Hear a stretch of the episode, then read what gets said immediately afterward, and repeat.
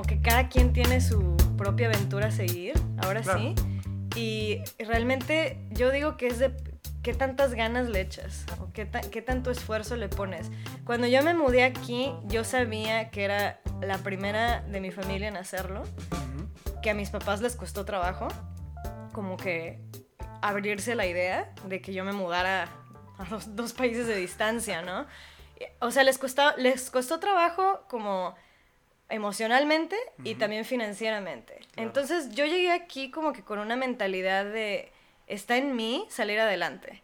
O sea, a mí nadie me va a estar como manteniendo aquí, nadie me va a agarrar la mano, nadie me va a decir, ay Brena, si repruebas una clase o un semestre, no importa, yo te pago la renta del DEPA hasta que te levantes. No, o sea, realmente mi papá decía, no, es que, o sea, yo no tengo para mandarte más que esto y ya, ¿no? Claro.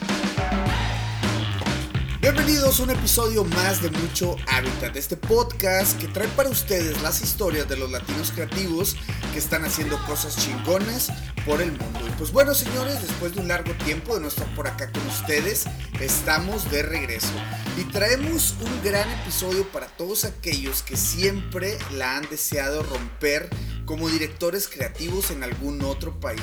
Y es que el título suena fácil pero siendo sinceros, hay mucha piedra que picar para poder conseguirlo. Y pues bueno, es por eso que en este episodio platicamos con alguien que ya lo ha hecho. Se trata de Brianna Garelli, una diseñadora creativa mexicana quien hoy la rompe desde Vancouver, Canadá. Brianna nos platica su historia y todo lo que tuvo que pasar para poder llegar a ese nivel de experiencia en el diseño.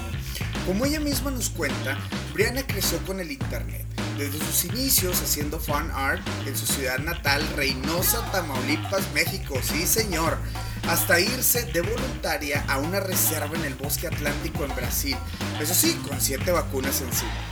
Brianna es egresada de Emily Carr University y hoy eh, se dedica a ser freelance y hace diseño web. También funge como consultora de diseño. Este es un gran episodio que nos demuestra que las cosas no pasan de la noche a la mañana, que hay un esfuerzo y sacrificio tanto de quien vive la aventura como de quien lo apoya. Espero que te lleves toda la inspiración y comiences ese camino hacia tus sueños. Recuerda también compartir este contenido con todas las personas que conoces. Mi nombre es Alberto Tobías y esto es Mucho. Bienvenidos a un episodio más de Mucho Hábitat y esta tardecita estamos con Briana Garelli. ¿Cómo estás, Briana? Hola, aquí aguantando la lluvia. pues bueno, déjenme les platico rápido cómo conozco a Briana y este resulta que Briana es la que viene a poner orden aquí en la agencia. Bueno, orden entre comillas. entre comillas. En términos de diseño, platícanos Briana, ¿qué onda? ¿Quién, quién eres y qué haces en este en este momento? Buena pregunta. ¿Quién soy? ¿Quién seré? Eh, bueno, pues soy más que nada em, diseñadora y supongo que ya, ya me voy bajo el título de directora creativa, en realidad. Soy freelancer, o al menos lo he sido los últimos siete, ocho años. No, ya, soy freelancer. Ya no voy a, ¿sabes cómo? A veces puede ser como medio, ¿cómo se dice? Self-deprecating. Ok, ok. ¿Verdad? Sí, sí, sí. Como, dudar de qué eres. No, bueno, sí. Soy directora creativa y este, diseñadora web. soy freelancer desde los últimos 7, 8 años ya, más o menos. Y hago una combinación de diseño web, branding, diseño editorial, a veces ilustración y una parte que me gusta mucho hacer, que es lo que hago aquí en, en la oficina de Pace Creative es consultorías de diseño. Entonces también trabajo como, pues como, digamos, un design coach. Ok. Es la otra parte ya de mi especialidad. Hashtag, señores, todo el paquete. Brianna trae, ahora sí que todo en, todas las áreas está, está involucrada. Y la neta, qué chingón. Y justamente Digo, en las pláticas que hemos tenido aquí en la agencia, pues eh, hemos, hemos ahí platicado de muchas cosas. Este, y hoy venimos a platicar como tu historia, porque estamos aquí en Vancouver. Este, este episodio se graba en vivo, por cierto. Déjenme, les platico, porque luego suelo, o sea, siempre casi mis grabaciones son en, vía Skype. Entonces por ahí hay los picos y que se corta y así. Esta ocasión no va a ser así. Y no van a escuchar a Mau tampoco, porque estamos aquí en la oficina. Entonces no hay ningún problema. Entonces, recapitulando En este tema de, bueno, ahorita ya eres freelance y haces todo este rollo de diseño, eh, me gustaría conocer tu historia de cómo te hiciste diseñadora, para empezar. Y pues bueno, no hemos, no hemos mencionado de dónde eres. Pues, obviamente ya dijimos que estás aquí en Vancouver, pero ¿eres de? Soy de Reynosa, Tamaulipas, México. Eso. Reynosa. Del norte. En el norte, norte. Y arriba Reynosa, y si no, miren el mapa. Que ahí está. Sí. Este, pero ahorita estás más arriba incluso, entonces más al norte. Este. Así es. ¿Y qué onda? ¿Cómo empezó tu, tu historia de diseño, Briana? Híjole, qué buena pregunta. Este, bueno, pues la verdad es que yo siempre fui una persona muy creativa. desde, desde muy chiquita. Lo primero que le di fue a escribir, que de hecho es algo que también hago, también escribo. y pues creo que realmente para mí diseño como que yo no sabía qué era. En Reynosa no, no tenía ni idea de lo que era el diseño, pero curiosamente sí fui de esas personas que Siempre he dicho que crecí en el Internet, porque prácticamente 90% pues, de las decisiones que he tomado en mi vida las he tomado buscando cosas por Internet. Así sin saber nada, como que déjame, me meto a buscar en Internet y algo ha salido, incluso mudarme a Canadá, que ahorita llego a, a esa parte, ¿no? Pero el caso es que nunca supe que era diseño, yo crecí como dibujando anime y escribiendo historias de fantasía y siempre como viviendo en mi propio universo mental. incluso en la prepa, ya cuando llegaba el momento de definir una carrera y bueno, qué vas a hacer con tu vida y todo eso, ¿no? en Reynosa, fíjate que siempre hay, no tristemente, pero en Reynosa siempre hay como dos opciones. O la gran mayoría es como o te vas a Monterrey a estudiar pues a las universidades grandes, o te quedas en Reynosa, o te vas a, este, a Texas. A una universidad que en ese entonces se llamaba University of Texas Pan American, que ahorita se llama, le cambiaron el nombre a Rio Grande Valley, creo. y esa es una opción para gente de Reynosa porque la universidad admite a muchos estudiantes mexicanos con como si fuera colegiatura este nacional. Ok. o sea, pero puedes cruzar todos los días a clases, o sea, de Técnicamente sí, no está tan lejos y mucha gente así le hace y mucha gente también prefiere quedarse a vivir allá, por lo mismo de que pues es una lata cruzar la frontera todos los días, las filas, que bueno, en ese entonces no estaban como ahorita, la verdad. Estoy hablando, para, para clarificar, estoy hablando del 2006. O sea, ya tiene mucho rato desde que me gradué de la preparatoria. Y para quien no ubique Reynosa, pues es una ciudad fronteriza pegada con McAllen, Texas, ¿no? Así es, así es. Estamos a... Reynosa está como a 20 minutos de McAllen, sin contar el tiempo de espera en frontera. Y es un lugar muy particular de México donde crecer, porque pues creces realmente muy de la mano con la cultura americana. más, sí, ahora ya después de que me mudé a Canadá, teniendo más amigos de otras partes de México, sí, sí he podido apreciar como lo diferente que es. este... Sí, Reynosa es un lugar muy, muy particular. Que por cierto, o sea, sí que si Monterrey nos ponen esa etiqueta, ahora imagínate Reynosa lo debe tener muchísimo más arraigado, ¿no? Sí, sí, porque Reynosa es menos pues se siente como, menos como ciudad.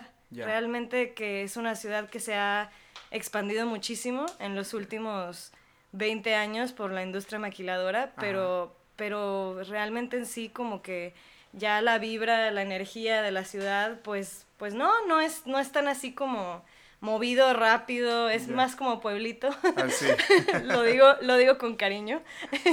bueno, y lo que pasó fue que estando en prepa, como como yo me imaginaba más que iba a escribir, este, la carrera que yo decía que iba a declarar era, de hecho, periodismo. Ok.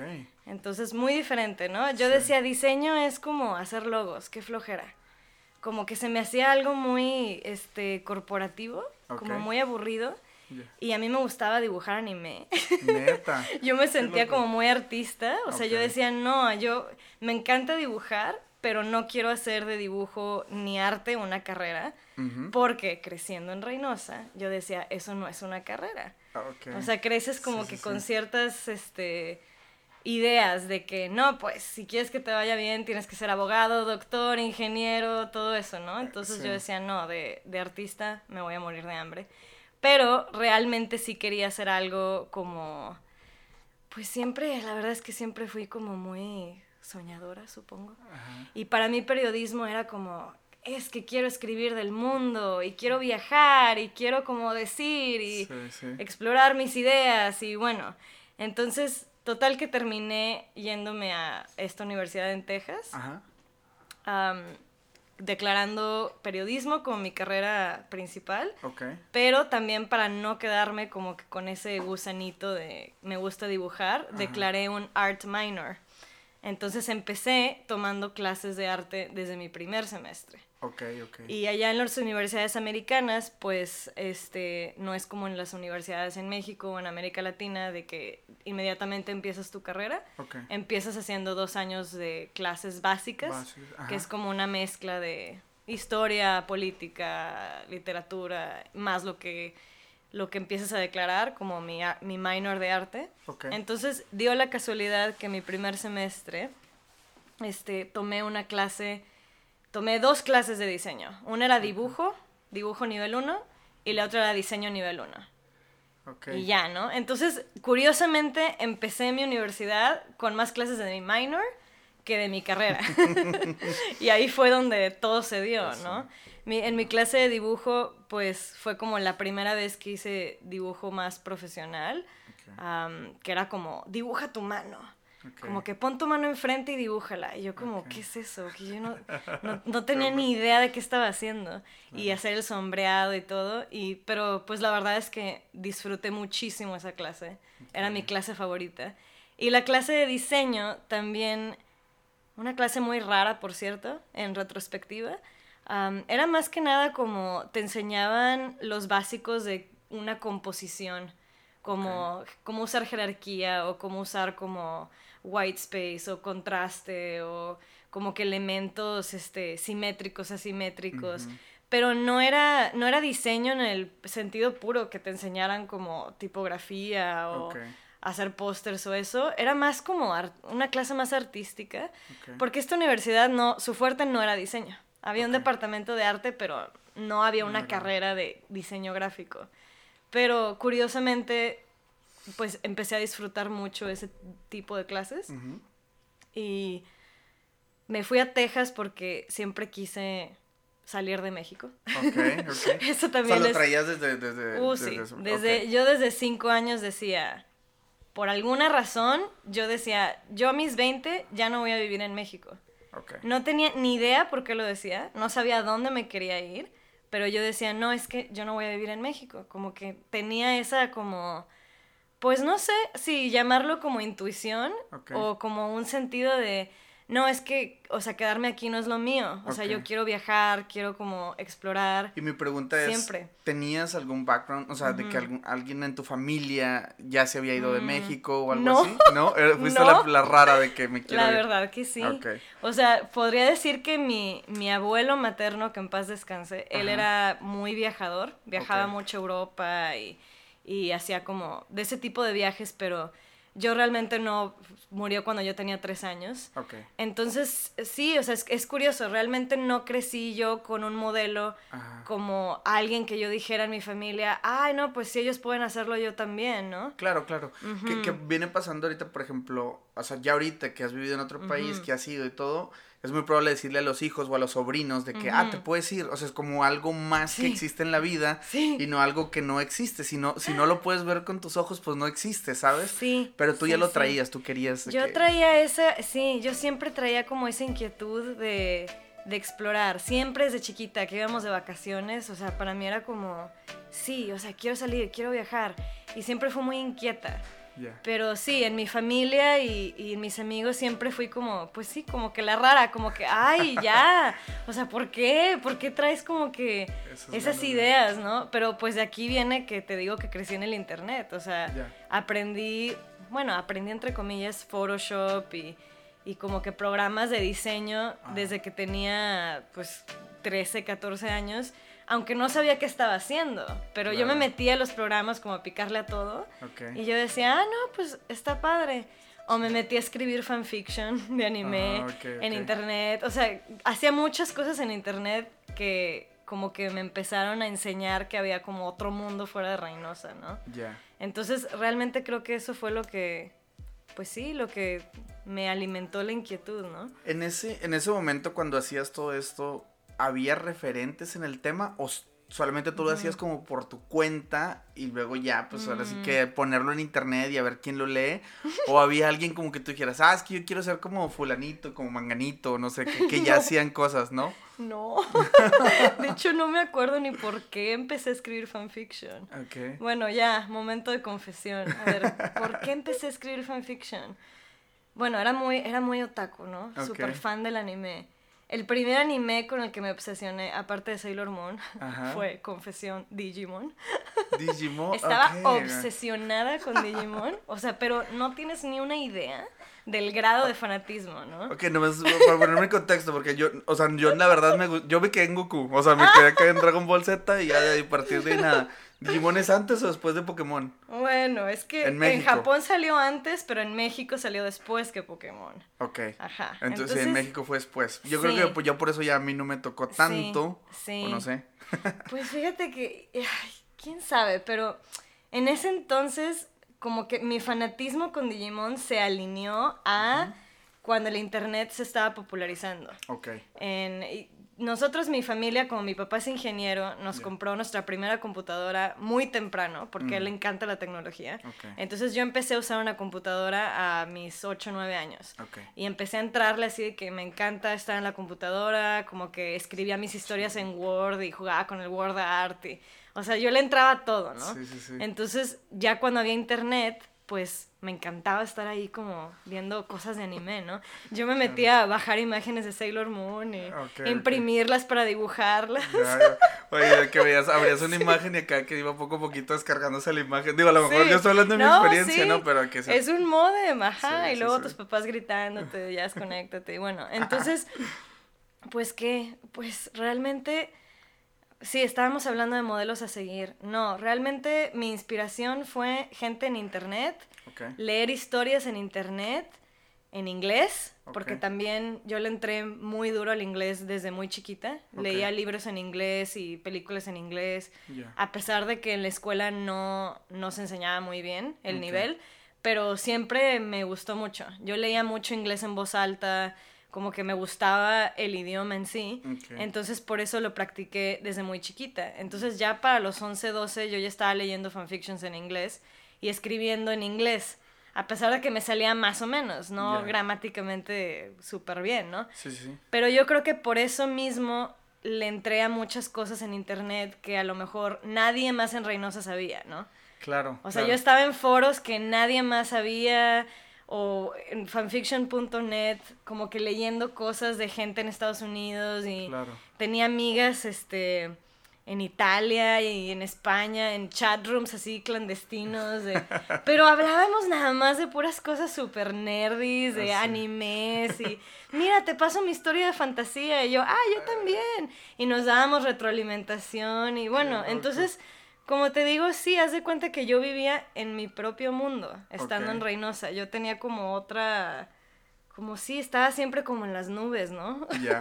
Y esa, y esa parte como que es, es que me llama mucha atención porque eso del inglés, creo que te, como tú mismo lo cuentas, ¿no? Te puso en un mundo que no existía para, pues nadie, nadie, pues a lo mejor en Reynosa y muchos de los chavos de tu edad a lo mejor, pues no existía ese mundo, ¿no? Entonces la importancia de aprender un idioma desde muy temprana edad, porque a mí es de los que me tocó aprender inglés ya en la universidad, ¿sí me explico? O sea, sí, en la prepa batallé y me iba a segundas y todo, y hasta en la universidad fue cuando dije, bueno, ya un curso, y cuando empiezas a vivir ese, o sea, yo creo que ya más consciente en la universidad empiezas a ver la diferencia de la información que hay en inglés, desde artistas, entrevistas, todo ese tipo de cosas, ya te marca una pauta, ¿no? Entonces esto que nos platicas creo que hace bastante sentido aprenderlo desde bien temprano. Sí, la verdad que sí. Te da un acceso como a, pues a más, realmente.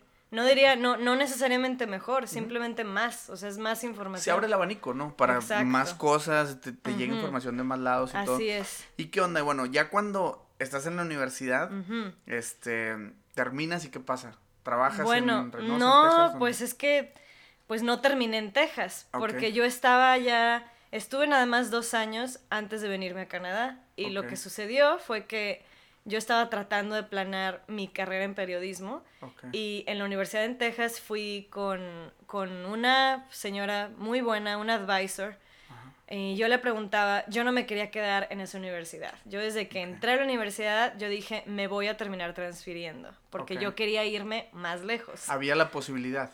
Había la posibilidad si le echabas muchas ganas. Ok, ok.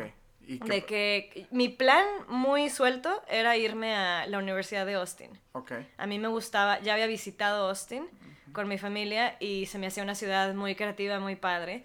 y yo quería irme ahí.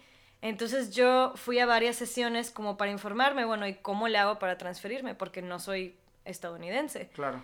Y ella me decía, ¿y cuál es tu carrera? Y yo no, que periodismo. Y la verdad es que me puso las cosas en perspectiva como de una forma muy dura, pero que me sirvió.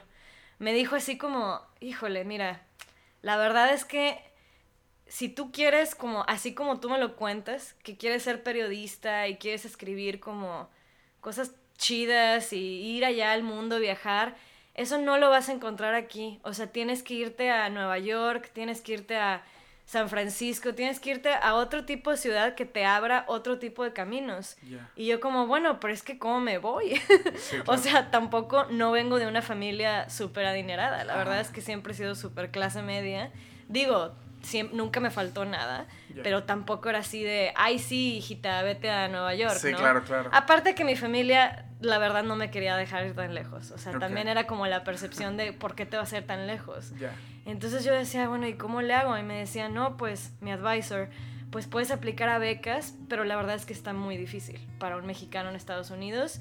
Y una vez que consigas irte y graduarte en una universidad, luego lo siguiente es tener una green card, una residencia en Estados Unidos. Y es ahí cómo le vas a hacer, no tienes a nadie en Estados Unidos. Claro. Y entonces, pues yo ya tenía eso como que de gusanito y encima de eso mis clases de arte, que me gustaban más que otra cosa en la vida. Entonces yo dije, ¿sabes qué? Creo que es momento de, uno, cambiar mi carrera y dos, ver bien como dónde es factible que yo me vaya. O sea, como que así súper organizada de, ok, ¿y qué voy a poder hacer? Entonces yo pasaba horas en el laboratorio de computadoras haciendo research, investigando universidades, escuelas, investigué casi todas las escuelas de arte en Estados Unidos, en todos los estados. De, ya una vez que había cambiado mi major a diseño, lo declaré, fue como, bueno, y ahora quiero ir a, pues ya, lo que era art school, escuela de arte, ¿a dónde me voy? Y empecé a investigar en Florida, en California, empecé a mandar, este, pues solicitudes por internet, algunas escuelas me hablaron para ver si era buen fit, pero todo caía en que era muy caro, demasiado caro, siendo internacional. Era caro la colegiatura y aparte el, o sea, el mudarte, vivir en otro sí, totalmente. O sea, el tipo de programas que yo buscaba en el tipo de escuelas eran cosas de 30 mil dólares al año, una cosa así. Y yo dije, no, jamás, o sea, yo no tengo ese tipo de, de presupuesto, ¿no? o sea, nunca. Pues realmente que se dio solo, que un día estaba yo... Ah, para todo esto, mi papá hacía años había viajado a Calgary por trabajo. Calgary, Canadá. Entonces, ese era mi único punto de referencia de que Canadá existía. o sea, fuera de ahí, yo no, nunca había pensado en Canadá. Para mí era un país con nieve y ya. Pero un día, en esa investigación que estaba yo haciendo de escuelas de arte, me encontré con una escuela de arte en Calgary. Okay. Y yo dije, ah, Calgary, esa ciudad de Canadá a donde viajó mi papá. Y estaba viendo fotos de Canadá y de la escuela. Yo dije, ah, pues se ve bien bonito aquí. Y mi entonces novio, ahora esposo, me dijo, ¿y por qué no buscas en Canadá? ¿O por qué no buscamos en Canadá? Él también se quería transferir. Él vivía en Reino... En Él también vivía en Texas, ajá. Y yo dije, ay, ¿cómo Canadá? O sea, está, está bien lejos, o sea, ¿cómo crees? Y me dijo, no, pues, pues, ¿por qué? O sea, digo, si ya estás buscando escuelas en Nueva York, pues, ¿qué más da, no? ¿Qué más da? Entonces, un día me meto así, o sea, literal, todavía me acuerdo de los términos de mi búsqueda en Google, escuelas de arte en Canadá. Así nada más, me salió una lista súper rudimentaria de como, no sé, 10, 15 escuelas. Le di clic a todos los enlaces. Uno de esos era Emily Carr University en Vancouver. Sí. Y yo no tenía ni idea de dónde estaba Vancouver. Okay. Nada más me metí a la página y lo primero que yo hacía, ya tenía todo mi... Ya tenía práctica, porque ya había investigado muchas escuelas. Lo primero que hacía era meterme a la pestaña de colegiatura. Okay. a ver si era factible. Sí, si me salía algo, 30 mil dólares me iba, ya ni lo consideraba, ¿no? Para no hacerme ilusiones. Entonces me metí a, a Emily Carr, vi, los, vi la colegiatura vi que salía algo equivalente al TEC de Monterrey, lo que era entonces unos, para estudiante internacional, como unos 5 mil, 6 mil dólares el semestre, canadienses.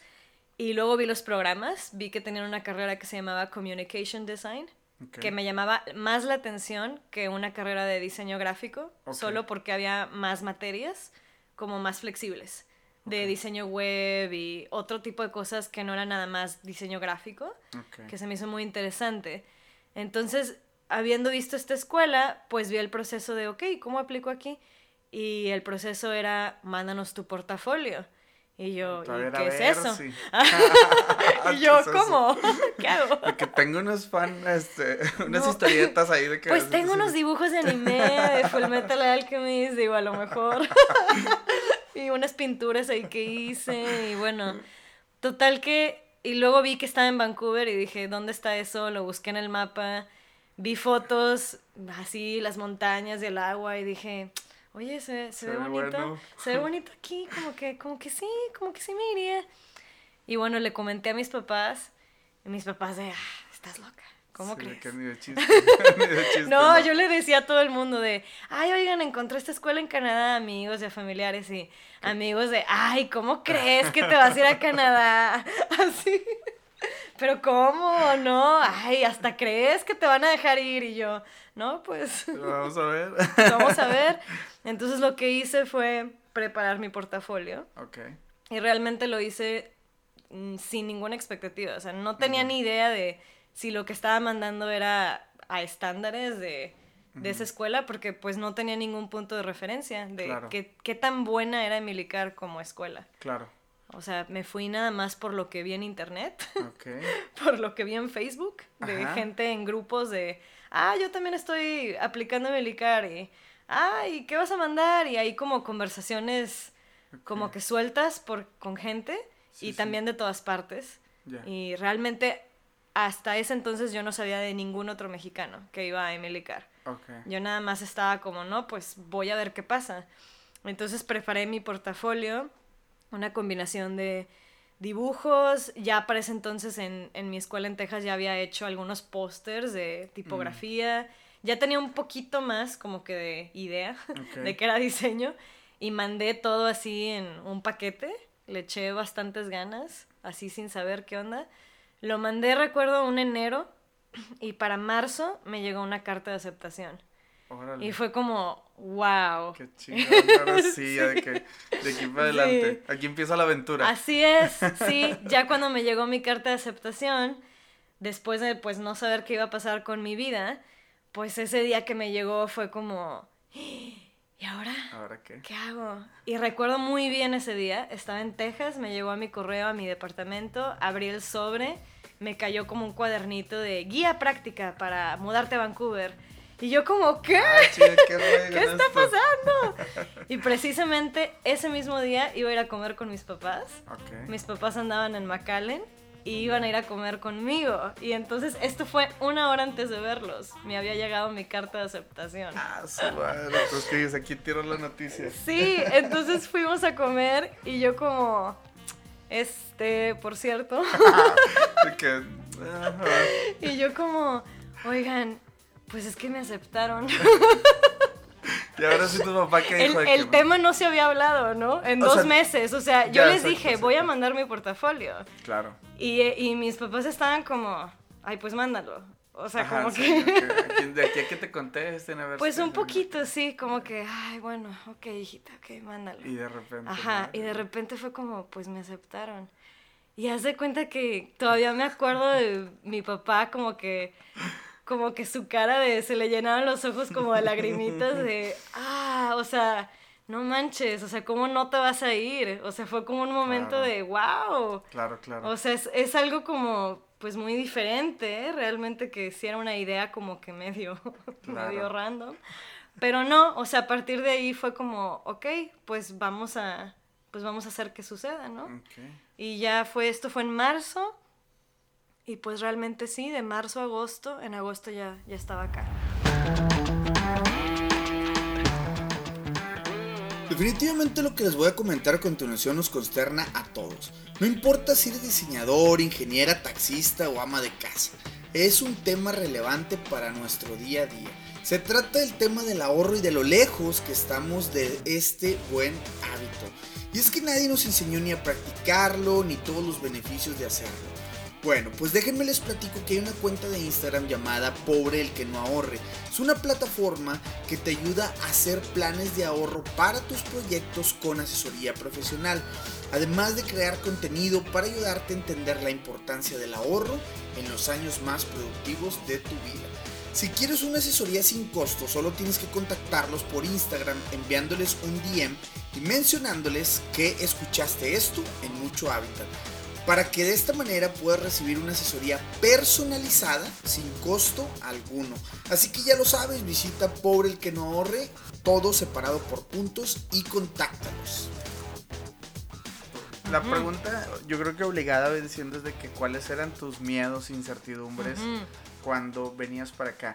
Eh, hay dos, dos vertientes y que siempre salen en el podcast. Cuando vienes a estudiar, creo que los miedos no están tan presentes porque es como que todavía vienes a un proceso vamos a llamarle light, aunque sé que no lo es, sí. pero quien viene, o sea, aplicando a un trabajo y de repente llegar a un país ya directo a trabajar, me imagino que son miedos diferentes, pero me gustaría saber como que cuáles eran los tuyos, o sea, qué, traías tú así como que... Sí, pues lo que pasa es que siento que también influye mucho a veces la edad, eres más adaptable entre más joven estás. Sí. Entonces, pues yo me fui a mis 20. Ok. Y también es, eh, o sea, es verdad, cuando te vas bajo un programa de estudios, ponle tú que también es muy difícil, pero al menos es algo estructurado. O sea, sabes a qué vas, sabes cuándo vas a tener vacaciones, sabes cuántos meses, años te vas, o sea, ya tienes como un plan de decir, ok, bueno, los siguientes cuatro años voy a estar haciendo mi carrera en Vancouver. y ya de ahí, pues eso ya te da como cierta paz mental, ¿no? Pues mis miedos eran más que nada, fíjate que yo tenía más emoción que miedo. O sea, realmente no, yo recuerdo esa mudanza y era más como anticipación y como ya unas ganas enormes de este es el cambio que estaba buscando en mi vida. Y era más como emoción de ya quiero hacerlo. Pero el miedo sí siempre estuvo de, bueno, es un país al que jamás, jamás en la vida había puesto un pie en Canadá. Lo más al norte que había ido era Phoenix, Arizona. Ok, ok. o sea, sí, sí, no, no. Todavía al sur de, de Estados Unidos. Sí. El miedo era, ¿y qué si voy y no me hallo? O y llego a Vancouver y resulta que odio mi vida, estoy deprimida, me da frío, no tengo dinero, o sea, ¿qué voy a hacer allá? Ajá. Si de plano, pues me voy a ir sola, estoy dejando a mis amigos, a mi familia. Claro. Ah, y a todo esto, pues cabe mencionar que mi novia entonces, ahora esposo, también este, decidió mudarse a Canadá. Por su cuenta, bajo otra universidad, pero era plan de los dos, entonces nos apoyamos muchísimo. Tampoco era de, bueno, no iba a estar completamente sola, nos íbamos los dos. Pero pues estábamos, la verdad que igual, o sea, sin saber qué esperar de Canadá. No sabíamos si iba a ser un país muy, este, pues donde nos fuéramos a adaptar, ¿sabes? Claro. O sea, sobre todo creciendo en la frontera, creciendo y viviendo en la frontera toda tu vida, como que no sabes qué hay más allá, ¿no? Sí, sí, sí, claro. Sí. Y al momento de llegar, este, porque sí, obviamente cuando vienes con alguien eh, se entiende que es eh, es diferente, pues, pero tiene sus partes también complicadas, ¿no? O sea, en, en, muchas vertientes. Llegas, empiezas a estudiar, ¿Te empieza a gustar de, desde ya o fue como un proceso de que chingues, aquí estoy? ¿Cómo estuvo la onda? Sí, no, totalmente. ¿Llegaste en verano? Llegué en agosto. Ok, bueno, Llegué, acabándose verano. O sea, el clima estaba, bellísimo, era como wow. Llegué con mis papás, mis papás quisieron venir también a, a, ver qué rollo con Canadá, a ver ¿no? Qué onda. Sí, claro. Ajá, entonces pero no, pues fue bien padre cuando llegamos. O sea, me acuerdo entrando a Canadá de verlo, o sea, nunca habíamos visto un lugar más bonito, yo creo. Claro. O sea, fue así como, wow, o sea, no manches. Yo desde que, yo desde que llegué a Vancouver, la, la ciudad, desde que vi la ciudad, dije, sí, sí me voy a adaptar aquí. Como que dije, no, no, no me siento incómoda, no me siento así como, como estresada de qué onda, mucho edificio. Claro. Pues también Vancouver es una ciudad excelente como para adaptarte, porque no está tan grande tampoco. Claro. Sí, o sea, es una ciudad grande, pero no al grado de que abrume, ¿no? De que, que- no, que te sí, sientas de que sí. qué hago aquí o así. Sí, sí. Sí, Este, el primer día después de que se fueron mis papás, este, estuve solita hasta Ya. que llegó mi esposo. Este, estuve como, no sé, tres, cuatro días sola, como por primera vez en mi vida, ¿no? Ya. Completamente sola, en un país nuevo. Pero yo estaba de que, qué padre. ¡Ay, qué loco! yo estaba Qué de, chido. uh, ahora voy a vivir aquí y me voy a subir al camión. Y, o sea, yo andaba así de, ay, wow.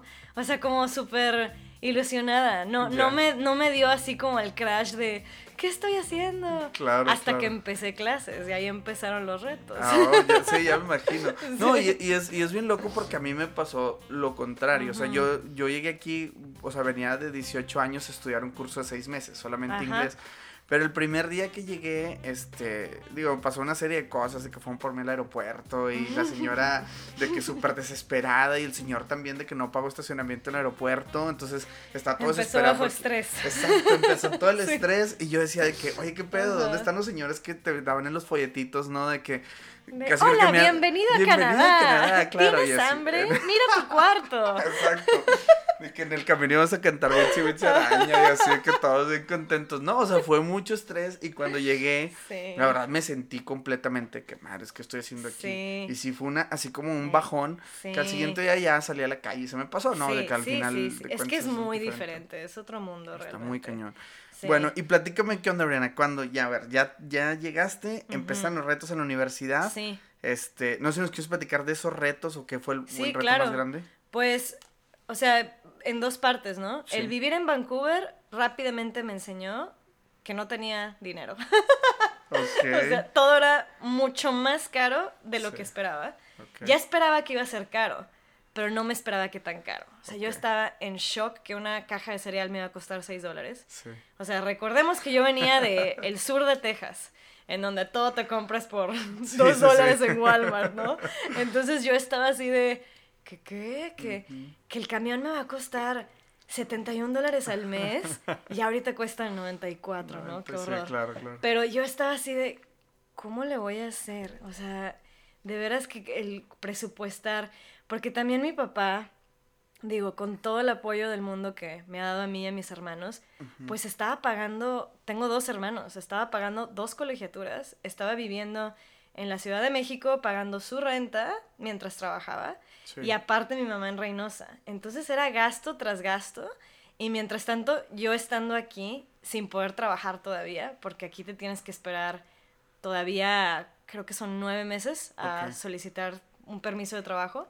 Entonces el primer semestre fue reto en cuanto a financiamiento claro. de no saber qué comer, me la pasaba como... También no saber qué comer porque me la pasaba uno en McDonald's comiendo comida rápida porque, recordemos, venía de Texas.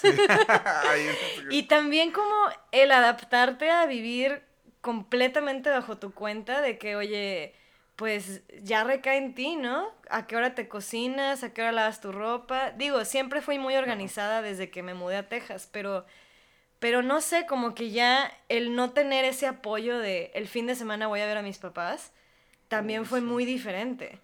Y también una ciudad en donde rápidamente me di cuenta que el día se me iba muy rápido porque el estilo de vida es diferente. Aquí es de que levántate a cierta hora, agarrar tu camión, que te va a tomar media hora llegar a la escuela, Sí. que luego estando en la escuela, el ritmo de la escuela muy diferente a la universidad en Texas, mucho más demandante, más difícil. Las clases eran otro rollo. Emily Carr es una escuela súper conceptual. Y entonces entras al primer año de Emily Carr con gente que no solo va a diseño, sino también va a fotografía, a pintura, a cine, a animación. Entonces las primeras clases son súper conceptuales Ya. tienen como que una... yo sí estaba así en, en, recuerdo mi primer mes de clases, decirme como a mí misma, o sea, ¿qué está pasando? O sea, la, el tipo de, nunca me había tocado estar en una clase de crítica, por ejemplo, constructiva, de que llevas tu pieza y la gente está de que, ok, ahora vamos a darte retroalimentación, feedback de tu pieza y todo el mundo empieza como a decir, pues yo creo que esto representa esto y todo eso era nuevo para mí. Yo estaba en shock de no sé qué estoy haciendo, como que no sé cómo me va a ir. O sea, no, no es lo que estoy acostumbrada. Entonces era un reto en cuanto a mis estudios y a mi estilo de vida. Porque sí, el día se me iba rápido, llegaba súper cansada a mi departamento y luego era de, bueno, ¿qué onda? Ya son las 7 de la noche, tengo tarea, ¿a qué hora la voy a hacer? ¿Qué voy a cenar? Y luego el clima se empezó a poner más frío. Recuerdo que ese, ese semestre hubo como un mes y medio que no salió el sol, típico en Vancouver, pero para mí era un shock. Entonces fue todo así como un, como lección tras lección. Claro. Este, también a mi esposo también le fue bien difícil porque él se fue, él se vino todavía pues con menos presupuesto que yo y también llegamos a enfrentar realidades así de, ¿y cómo lo vamos a hacer para comer esta semana? Digo, no vivíamos juntos, pero también el, el, el, reto de, de ajustarnos a eso, de, ok, la renta aquí se paga, es cuatro veces más que lo que era en Texas, y el mandado y el transporte y todo era como completamente todo. se empieza a juntar entonces sí realmente no fue el, el primer semestre no fue así de de, de, ay, ya aquí es mi casa, ¿no? Claro. Nunca me sentí así como que ni ya me quiero ir, ni, ni como que esta no es la ciudad para mí. O sea, como que, más que nada, como que me, me impulsaba, como a, echarle ganas. Siempre fue echarle ganas porque me quiero quedar aquí, quiero salir adelante, quiero que me vaya bien en la escuela y eventualmente quiero trabajar que fue lo que empecé haciendo en mi segundo semestre. Tan pronto como pude tramitar permiso de trabajo, empecé a trabajar. Y mi pregunta va también, ¿empecé a trabajar de lo tuyo? O sea, de diseño, pues, o no, empecé a trabajar de otra cosa. Mi primer trabajo fue lavaplatos en un café crepe. Ah, y es que, y esa es la parte bien chingona que, que la gente sepa, porque luego uno, conoce historias y ahorita sobre todo con redes sociales y todo de que te imaginas que todo es miel sobre hojuelas, etcétera. Sí, sí. Y hay, que romper esos estereotipos. Exactamente. Totalmente. Hay un proceso detrás de cada no, no, no, son, no es muy grata para mí la palabra influencer, pero detrás de cada persona que vemos, o sea, neta hay un montón de o de trabajo o de lana invertida, lo que tú quieras, pero hay mucho trabajo, entonces eso me platicas. No fue tu primer trabajo de diseño. No, no, pues nada. Era lo que sea, lo que caiga para salir, para salir, para salir. Exacto. ¿Cuánto tiempo pasó de eso, de tu primer trabajo, a tu trabajo ya como diseño? Y ahorita me cuentas uh. cómo estuvo ese. Uh, sí, no, pues. Ah, yo em, empecé a freelancear como diseñadora todavía estando en la escuela. Ok. Y, pero esto fue ya en mi tercer año de universidad. Ok. O sea, una vez que ya le agarré callo a diseño y que ya me sentí como que en confianza de mandarle un invoice a alguien, empecé a freelancear. Mi primer proyecto de freelance mm. aquí, bueno, de hecho, de hecho no, empecé a, si te sabes una página entonces muy popular que se llamaba deviantart.com. Sí, bueno, yo ahí tenía mis dibujos desde el 2007, 2008. Mi primer proyecto freelancer fue por esa página. Fue hacer un póster tipográfico, así súper, súper feo, la verdad. Pero ese fue mi primer trabajo pagado como freelancer. Órale. Y cobré 10 dólares la hora. Neta, bueno. Me tardé 8, entonces gané 80. 80. Que para mí era como, wow, no. o sea. Y, es que, y es que justamente te sientes como ya de que ya estoy cobrando lo que Exacto, sé, pero, pero no, o sea, me gusta tu punto porque realmente sí hay que romper con esos estereotipos de, de, ay, no, pues uno se va a Canadá y ya te va de maravilla, ¿no? Ay, entraste a diseño y, ay, bien padre, te fue bien padre, ¿no? Claro. Y es que siempre pensamos eso cuando vemos a alguien que le va bien, pero realmente no, o sea, es todo un proceso. Sí. Es toda una aventura y, y es como, yo siempre siempre que me preguntan amigos y conocidos de, oye, como que me quiero ir a Canadá o quiero estudiar diseño, ¿cómo le hago? O sea, yo lo que siempre digo es, es, es bueno que bajes tus expectativas. Y no es para ser negativos, no. O para creer que no podemos hacerlo. Pero es como para, para no ponernos la presión a nosotros mismos de inmediatamente me tiene que ir bien. Claro. Y si no me va bien a la primera, quiere decir que ya no la voy a hacer. O sea, eso es como lo primero que tienes que destruir de tu mente. O sea, no, es una lucha, es un proceso. Y sí, yo empecé lavando platos en un café. con este salario mínimo, me pagaban 8.50 la hora, que para mí era impresionante. Claro, claro. No, y qué chingo, digo, ya, ese es mi, ese es mi teaser para, para el episodio. Vamos a abrir con esto porque realmente eso, o sea, pasa eso.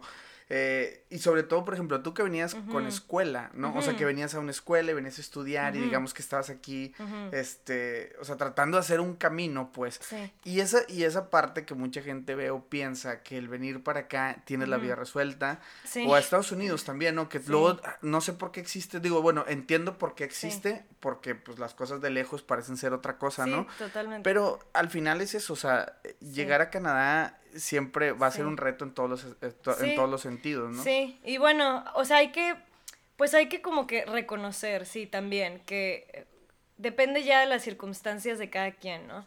O sea, hay gente que tiene más privilegios, ya sea financieros o que conozcan a familiares o que tengan alguna conexión en otro país y a lo mejor no te cuentan este tipo de historias de, de me fue en friega. No necesariamente, pero pues es que la verdad es que ya como que cada quien tiene su propia aventura a seguir, ahora sí. Y realmente yo digo que es de qué tantas ganas le echas o qué, qué tanto esfuerzo le pones. Cuando yo me mudé aquí, yo sabía que era la primera de mi familia en hacerlo, que a mis papás les costó trabajo, como que abrirse la idea de que yo me mudara a dos países de distancia, ¿no? O sea, les costó, les costó trabajo como emocionalmente y también financieramente. Entonces yo llegué aquí como que con una mentalidad de, está en mí salir adelante. O sea, a mí nadie me va a estar como manteniendo aquí, nadie me va a agarrar la mano, nadie me va a decir, ay Brena, si repruebas una clase o un semestre, no importa, yo te pago la renta del DEPA hasta que te levantes. No, o sea, realmente mi papá decía, no, es que o sea, yo no tengo para mandarte más que esto y ya, ¿no? Claro. Entonces tampoco me vine con un así súper colchón de, no, pues no pasa nada, me voy de shopping todos los días. y digo, no quiero, no quiero hablar mal de nadie, ¿no? Pero luego conoces también a, otras personas que, que sí se vienen así, como más fácil. Sí, no, totalmente. Pero el, el punto es no compararse. El punto es como decir, bueno, mi circunstancia es esta y yo tengo que hacer como lo que está en mí, como para yo hacerme mi camino, sin, sin perder tiempo en compararte con otras personas. Claro. O sea, es como, ahora sí que es tu aventura y es lo que tú quieras lograr y hacer, ¿no? Y eso, eso está chingón, qué bueno que lo mencionas porque justamente es eso, o sea, yo justamente inicio este, este podcast por eso. Porque cuando eh, voy a Monterrey y doy la plática en mi universidad acerca de cómo había sido mi experiencia, mucha gente me empezó a abordar y decir, ah, ¿cómo? Entonces, esa es la manera de irte. yo, de que, wow, ah, no, o sea, esa fue mi manera. A mí me funcionó de esto. esto fue con lo que yo me topé. Pero créanme que va a haber un montón de otras alicientes, de otras cosas. Va a haber muchas cosas, ¿no? Esta es mi historia, tiene tiene sus, sus, sus, monitos ahí, ¿no? Que jugaron ciertos roles. Pero hay otra historia, como dices, a lo mejor quien viene porque tiene su tía viviendo aquí, ¿sabes? Entonces ya no pagó renta, ya no pagó esto, ya comió calientito, o sea, ¿sabes? Y no, es chido, qué chingón que, que, que lo tengas, ¿no? Hay que sacar provecho de eso. Claro. Y está quien no tiene a nadie y se vino de la nada y pues ahora sí que a, a cada quien le toca vivir una historia, ¿no? Sí, cada historia es única también, para ponerte en perspectiva, yo, yo tuve la fortuna y y el apoyo de que mi papá estaba muy comprometido a pagarme mi educación. Eso mucha gente no lo tiene. Por ejemplo, mi esposo no tuvo eso. Él tuvo que vender una casa en Infonavit que tenía la familia, tuvo que vender su carro, tuvo que él es de tiene familia en Río Bravo, Tamaulipas, donde tenían rancho, tierras. Tuvo que rentar esas tierras, o sea, hacer todo un este plan financiero para él decir, ok, tengo este presupuesto para irme a Canadá. Y si no la hago, realmente es bajo mi riesgo y es bajo, pues es mi decisión, ¿no? Claro. Y, y está bien recalcar eso, porque luego mucha gente dice, no, pues te vas y ya es bien fácil. Claro. Y a lo mejor para unos sí, pero para otros no, ¿verdad? Entonces lo importante es como compartir la historia de cada quien. Exacto, y esa, y esa parte creo que va a estar bien chingón. Entonces, quien nos escucha, pues consideren esto, ¿no? Realmente, eh, o sea, nosotros estamos hablando un poquito de lo que nos toca hablar a mí, pues de sacrificio, al final de cuentas, sacrificar cosas, eh, comprometerte, porque también vale la pena mencionar que aunque tu papá te estaba apoyando, pues también existía un compromiso de tu parte, ¿no? Que luego muchas veces, y con la era millennial, muchas, no, y tampoco no quiero generalizar, pero al final de cuentas hace falta ese compromiso de vuelta, ¿sabes? Entonces, este, esa parte a mí me gusta como que picarle las costillas y decir, neta, siempre, o sea, chequen lo que están haciendo por ustedes para darles alguna carrera o cualquier cosa, ¿no? Incluso hasta un apoyo económico, la neta, se agradece. bien chido. Sí, y como inmigrante realmente tienes que echarle siempre el doble o triple de ganas que alguien que ya estaba aquí. Entonces, eso también es otra cosa. Para mí era como, está en mí quedarme en Canadá y está en mí que también me va a ir en mi carrera. Entonces, pues yo no podía compararme con mis amigos canadienses, que pues ellos tenían otra, otro tipo de historia. A lo mejor para... Tuve empecé a hacer amigos que venían de Toronto, de otras partes del interior de Canadá, y, y sí coincidíamos en muchas cosas y pues en otras no. Para mí era el, bueno, una vez que me gradué, si me gradúo, si me va bien.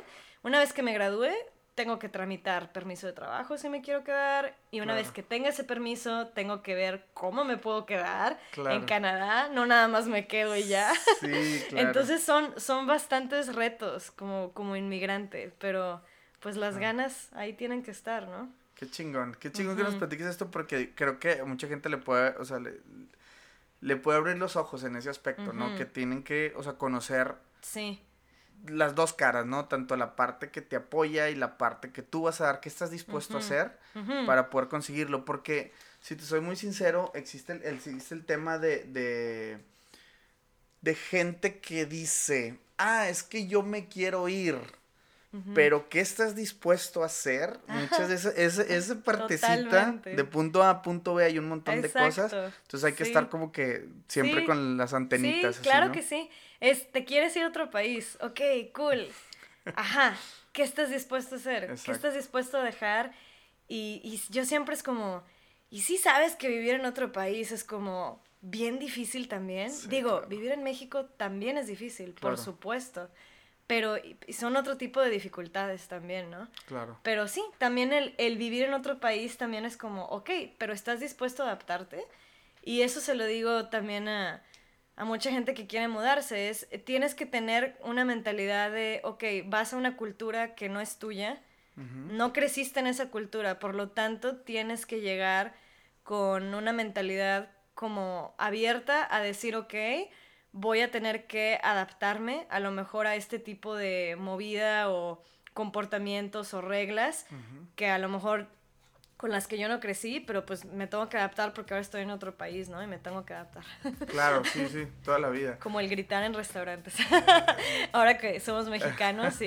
Y sí, no, pues yo hablo fuertísimo a todas partes, ¿no? Y sí, mis amigos canadienses de, Shh, ¿por qué estás gritando? ¿Por qué hablas tan fuerte? Y yo, ay, bueno, ya. Pero oye, ahora que si yo me enojara porque aquí en restaurantes me callen, y si me pusiera así al tiro, sería como que, bueno, pues no, o sea, también está en mí como adaptarme a que Canadá es un país con menos volumen. Sí, es, esa parte de hecho la platiqué, me, entrevistaron para, un para otro podcast y justamente yo decía, a mí las cosas, o sea, digo, está muy bonita la cultura y todo, pero algo que me ha costado trabajo es bajarle el volumen a muchas cosas, ¿no? O el, la fiesta, el, el, digo, ni siquiera no es como que sea fiestero, pero el asunto es ese, ¿no? De que tener que estar como que todo el, respetando el, el, como que la salud auditiva de los demás, no sé, es algo bien raro. Es, algo, bien, raro. tú, me, entiendes porque aquí, pero... También lo, lo, francos que somos los mexicanos, cómo nos llevamos, ¿no? O sea, lo, lo amigables que somos y lo directos que somos para bien y para mal a veces pero también eso también fue un punto de como se podría decir shock cultural que me dio, ¿no? O sea, en la escuela, pues ya ves, uno como mexicano ves a alguien en la calle que tomas clases con ellos y ¡hey! ¿No? O un reconocimiento, algo, hola, lo que sea.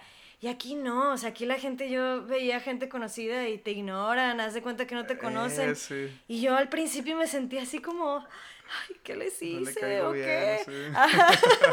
Pero ya luego dije, nah, si es la gente aquí, ya, pues tú, tú aprendes a, a Dalai, ¿no? Ya que te da igual. Hola a todos, me gustaría preguntarte cómo te puedo ayudar para que des ese paso que te ayude a ejercer fuera de tu país. ¿Qué puedo hacer para que logres y descubras lo fregón que es migrar y conocer el mundo desde otros ojos? Es increíble que muchas de las preguntas de aquellos que lo quieren hacer son muy similares y quiero platicarles que he preparado una plática conferencia para todos aquellos que quieran dar ese paso. Es un resumen de todo lo que hemos platicado con nuestros diferentes invitados a través del podcast y pues bueno, son invitados que están en todas partes del mundo. Entonces una conferencia llena de tips y consejos que te ayudarán a lograrlo y lo mejor de todo es que no tiene ningún costo. Así que si tú eres alumno o maestro de alguna universidad, esta plática es 100% para ti o tus alumnos. Solo contáctanos por mensaje de Instagram, arroba mucho hábitat o envíanos un mail a hola arroba mucho para enviarte los detalles. Ahora sí, continuamos con el episodio. Oye, Brianna, te voy a preguntar, ¿qué, ¿qué, ha sido, este, digo, ya platicamos un montón de cosas, pero si me puedes resumir como que lo más difícil que te ha tocado vivir, este, desde que llegaste hasta...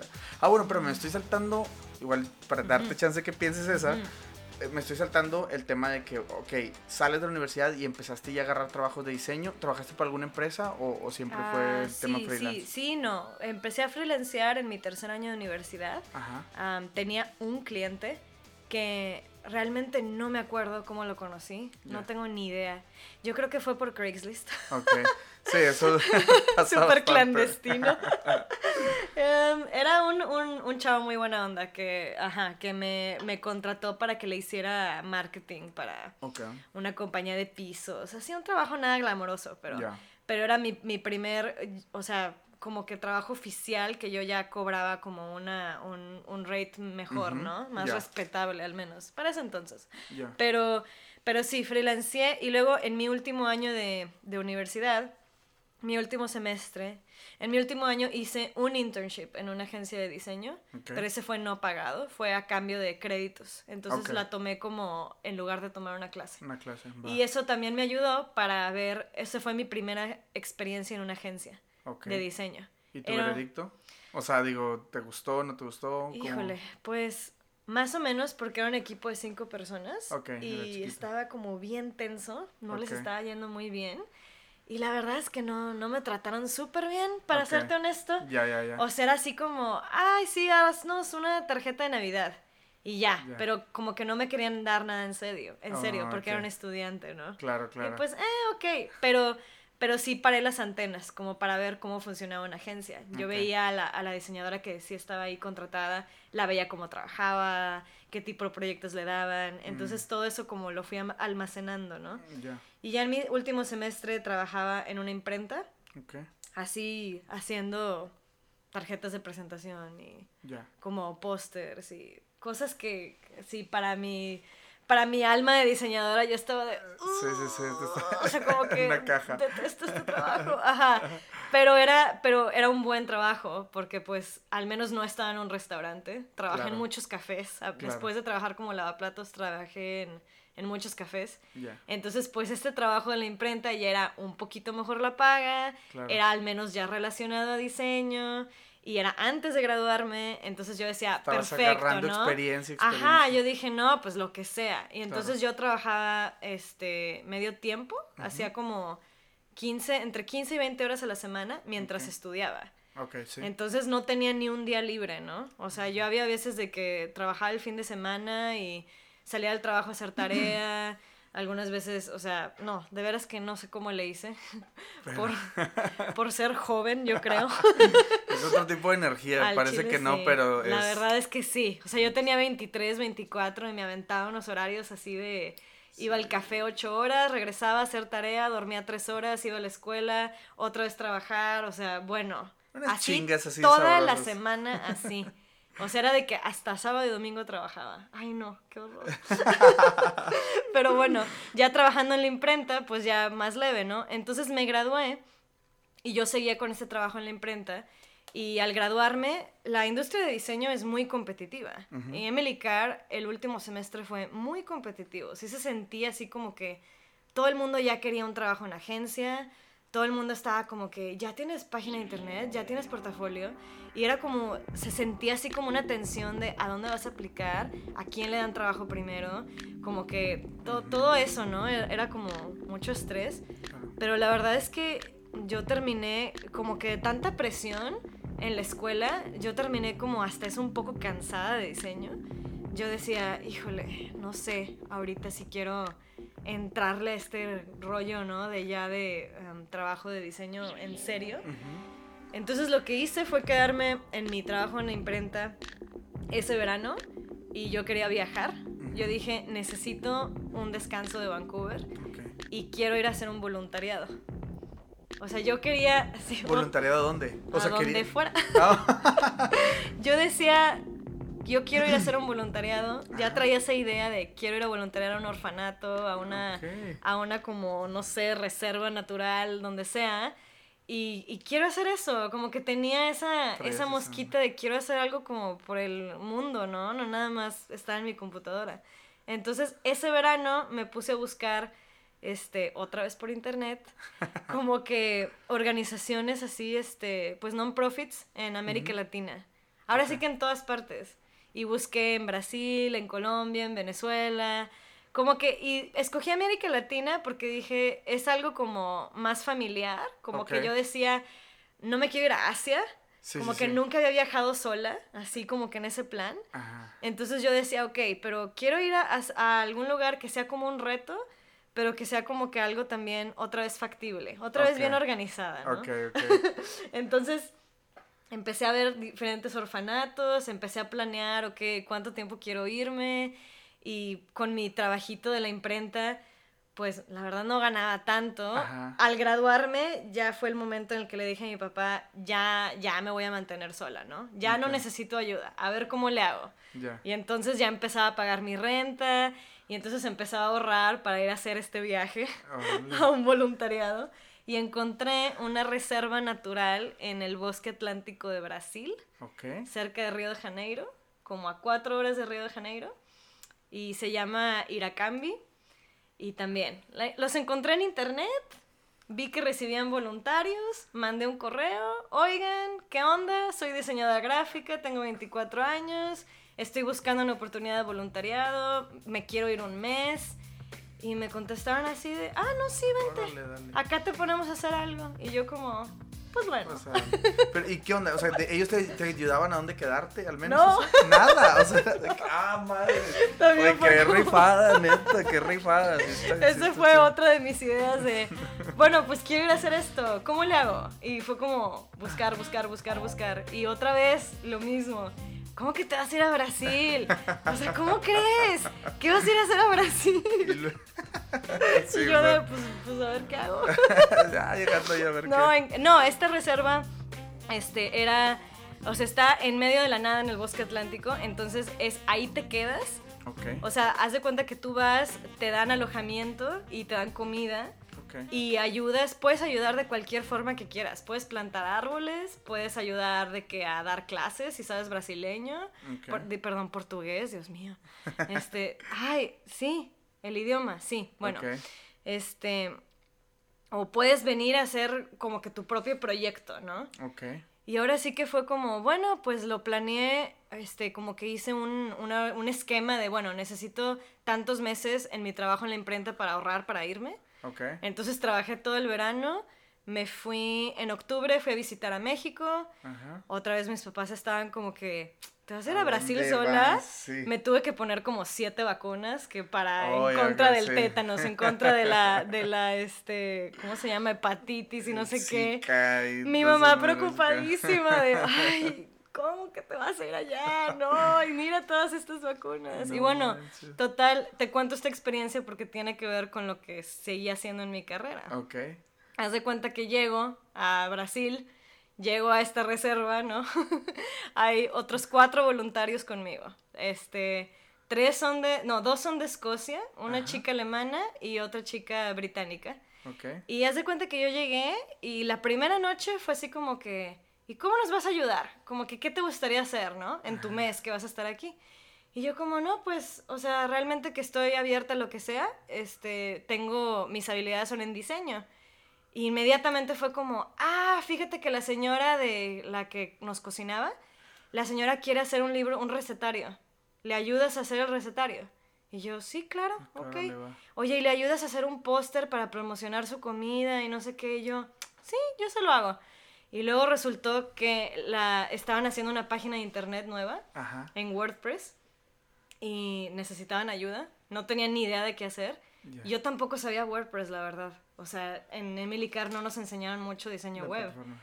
Pero yo dije, no, yo, yo ahí le veo, yo como que ahí veo qué onda. Porque en la imprenta yo también ayudaba a actualizar la página de WordPress. Ok, como que subía fotos y cambiaba ahí de que las descripciones y eso.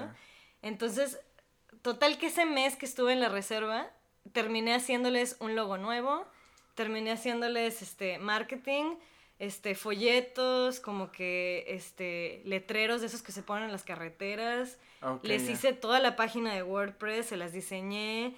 Entonces, básicamente fui como su diseñadora, o sea, oficial. Qué loco. Por un mes, por ese mes. Por un mes, pero hasta la fecha siguen usando mi logo. Neta, Sí. qué chido. Y ya van ocho años. Y yo les ¿Cuál hice es el para que la logo. gente vaya a verlo? Exacto, sí, ¿Cómo se no, llama? eh, se llama Iracambi. Es Iracambi, un logo, es un pajarito verde con una gotita.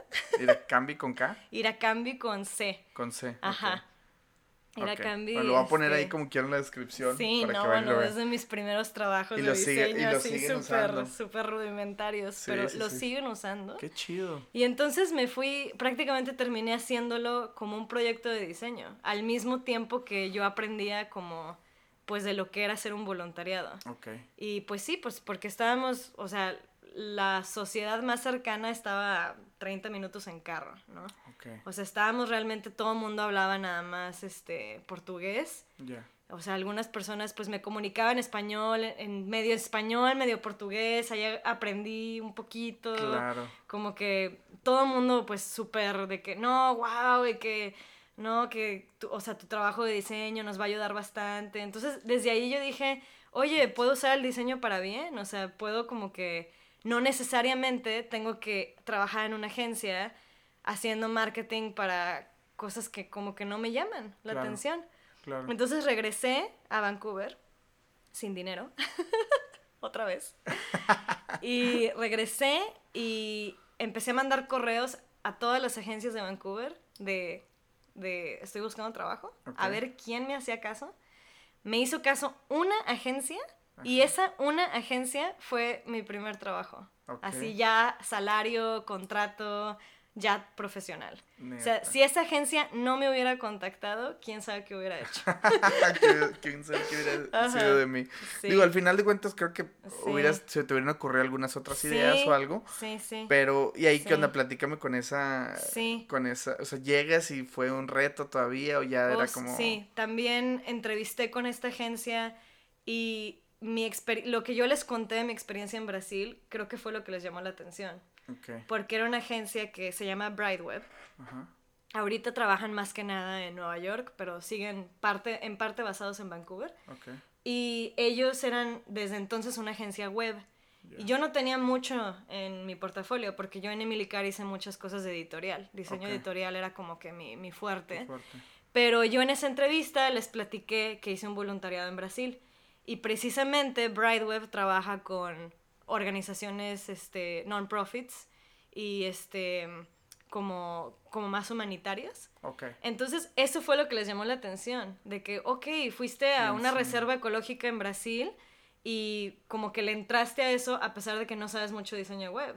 Y Claro. entonces me ofrecieron un internship. Yo decía, la verdad es que no puedo trabajar de a gratis. Me dijeron, es que ahorita no podemos pagarte. Y yo decía, no, pues es que no puedo trabajar gratis. O sea, Claro. tuve que ser como bien honesta, ¿no? Porque no tenía dinero. claro. Tenía otro cliente freelance que afortunadamente me ayudó como que a pagar mi renta. Ujú, Y total que me ofrecieron, ok, ¿sabes qué?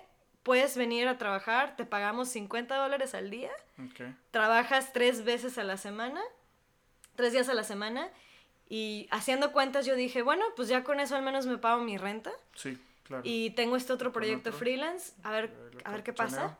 Ajá, entonces hice este internship tres meses y les hice, pues le eché muchísimas ganas otra vez y al final de los tres meses me dijeron, no, sí te queremos contratar. Okay. Y entonces ya fue como, wow, fue como mi primer salario, yo estaba de, ¿qué? O sea, soñada, ¿no? Y ya que me contrataron, pues ahí ya fue como que, pues bien padre, porque ya, ya fue mi primer trabajo profesional, yo estaba en permiso de trabajo, entonces ellos me ayudaron a tramitar mi residencia. Me dieron lo que se llama aquí en Vancouver BCPNP, que es como cuando te cuando una empresa te te nomina como candidato a residencia. En este entonces era el 2012, entonces ya, ya cambió un poco el proceso en Canadá de cómo pedir residencia, pero este, en ese entonces ese fue el proceso que yo hice. Entonces con ellos estuve dos años y al final de esos dos años fue cuando empecé a freelancear. Y ya esto ya fue en el 2015. Ok. Y a partir de ahí ya. A partir de ahí, a partir de las conexiones que hice en esa agencia, este, éramos un equipo súper unido. En un principio me llevé súper bien con los programadores, le entré muy duro a diseño web. también como que con mi gusto por el diseño editorial, como que yo fui encontrando como un estilo en diseño. Como que quería seguir un, destino, un, un, estilo como muy editorial, pero llevado a, a como diseño, o sea, digital. Y, y, sí, y empecé a trabajar con más non-profits. Este, mi proyecto más grande en esa agencia fue la página de He for She, la campaña de las Naciones Unidas, que lanzó Emma Watson en el 2014. Esa página fue como que mi proyecto más grande. Pero a partir de ahí yo hice un portafolio como que enfocado a non-profits, a ese tipo de organizaciones, como que me fui encaminando hacia ese, ese tipo de trabajo. Como que ya empecé a hacer como un niche ahora sí, una especialización. Entonces ya que empecé como freelancer, ya tenía conexiones de esa agencia que después dejaron esa agencia y me siguieron llamando para hacer proyectos. Entonces pues seguí trabajando para cosas como aquí Save on Meats, que es un restaurante que recauda fondos para la gente sin casa aquí en Vancouver. también, pues, ¿qué más hice? Muchas fundaciones, ese tipo de como proyectos. Y pues ahí fui haciendo como más portafolio. Otra conexión me, que empezó a trabajar a otra agencia, luego me dijo, oye, ¿quieres venir a hacer un contrato a mi agencia? Y yo sí, trabajé con ellos tres meses. Entonces, pues fui agarrando así como un ritmo, ¿no? Ahora sí que que entre proyectos independientes, contratos y realmente que así le he hecho los últimos 7, 8 años. Súper chingón. Y te, te, voy a preguntar, digo, esto va muy relacionado al tema de diseño. ¿Crees tú que es mejor, digo, lo que me has platicado de que, bueno, te enfocas más por el tema de non-profit y, ha, y ha sido como que la rama y yo creo que terminas desarrollando una expertise en ese tipo de, de, de, websites, ¿no? Y todo. ¿Crees que es mejor como especializarse en algo o, o, o también es bueno como que diversificar y que te lleguen proyectos, no sé, tanto de... ¿Sabes? No, porque hay, existen esos proyectos que solamente quieren tener su página ahí, nada más para inversionistas, etcétera. Hay otros que es el, el B2B, no sé, o sea, ¿Crees que es mejor especializarse o expandirse y hacer un poquito mm. de todo? O sea, bueno, a tu experiencia lo que te ha tocado. Pues yo creo que al principio sí es bueno diversificar cuando estás haciendo tu portafolio y como que siento que a veces no sabes muy bien qué quieres, no sabes qué más, qué te gusta más hasta que empiezas a trabajar con diferentes clientes. Y entonces sí, al principio yo, yo opino que es mejor diversificar en lugar de encasillarse en algo. Pero ahora que hay gente muy, muy inteligente y muy emprendedora que desde un inicio dice, yo quiero este, especializarme en moda, como que quiero trabajar en esa industria y le quiero dar por ahí y pues chingón, ¿no? También terminas haciendo un portafolio como súper especializado en algo que de entrada sabes que te gusta mucho. Claro. Pero sí siento que si, si tienes... Depende de cada quien, realmente. O sea, como que hay personas que somos un poquito más como inquietas, que queremos probarle de todo, como antes de decidir en algo. Sí. Y hay personas que son más como, no, esto es a lo que le tiro, me gusta hacer advertising y ya, ¿no? Como que ahí me voy. Entonces, yo como que siento que más, más que non-profits, como que siempre me he ido por proyectos que como que como que me dejan algo, como que, mm, digo, y he hecho de todo, no nada más he hecho non-profits, también me ha tocado hacer cosas para joyerías y cosas así. Porque también tengo un estilo como muy editorial, como que muy elegante, minimalista. Entonces eso también le apela a clientes que están buscando ese tipo como de look y estética, ¿no? Claro, claro. Entonces como que un poquito de todo. O sea, el trabajo que estoy haciendo ahorita, por ejemplo, ahorita estoy haciendo más proyectos en hoteles y restaurantes. Ah, que yo quisiera, la verdad es que sí extraño más como que también esa parte non-profit. Ajá pero también es parte de mi carrera, porque luego empecé a dar clases. Ah, sí, es cierto, es cierto. Entonces, como que mi respuesta corta es, siento que una cosa lleva a la otra. O sea, entre, a veces son como, son como piececitas del rompecabezas. Entonces, para mí, hacer diseño con non-profits me llevó a definir que a mí me importa mucho hacer cosas humanitarias que van a un lado de diseño. Entonces he tomado ciertas decisiones en qué proyectos tomar, qué clientes tomar y qué cosas hacer con mi vida que se alineen a eso. Para no caer yo en un trabajo en el que sé que no me voy a sentir como emocionalmente satisfecha. O sea, para mí siempre ha sido muy importante que, que, no sea nada más un trabajo, sino que haya como que, que algo que me guste de ese trabajo, que no sea solo para, para pagar, ¿no? Como que la renta. Claro. Sí, sí, sí, totalmente. Sí, que hay algo más ahí que tú también, te, que el proyecto termine complementando hasta cierto punto, ¿no? Que, que existe esa parte. Brianna, para ir como metiéndole un, un wrap up a este rollo, eh, todavía, todavía tengo varias preguntas, pero este, me gustaría preguntar, el más grande reto que te tocó vivir, que creas que, ya platicamos de una serie de cosas, pero si pudieras decir, este fue el reto más grande. Y este, y por otro lado, pues lo más chingón que te ha pasado, o sea, desde que llegaste, pues, o sea, que pues como que el, el takeaway hasta ahorita, ¿no? Porque yo sé que todavía hay mucho todavía por recorrer. Uh, no, pues sí. pues yo creo que el reto más grande, híjole, podría decir que fue mudarme aquí, o sea, sí fue como totalmente cambiar mi vida y darle un giro y como que, este, sí aprender a, o sea, fue como que, siento que fue como que el inicio de mi persona, como que como que tan pronto como me mudé aquí fue como una confirmación de, ok, sí, esta soy yo y, y, tengo que como que como que encaminarme a eso. Entonces fue como mucho descubrimiento personal.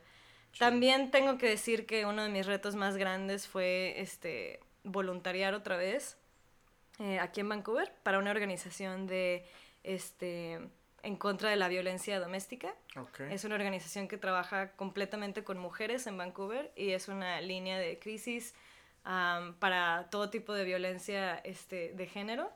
Hice eso un año mientras daba clases de diseño. Entonces, eso fue, siento yo que fue mi, mi año como más formativo. Ah, como que personalmente, porque aparte de aprender, me dio muchísimas como que habilidades, este, me dio más como, como el tipo de inteligencia ahora que, ¿cómo se dice? Como al tratar con gente, como que me ayudó muchísimo. A lo mejor como diseño, pues siempre estás como que detrás de tu computadora y trabajando en, en cosas como que, como que pues, que solo le afectan a un cliente, ¿no? Pero ahora sí que ese año entre dar voluntariado y ser maestra, dar clases de diseño, me enseñó muchísimo a cómo tratar personas y como que conectarme con mi lado más como, como humano.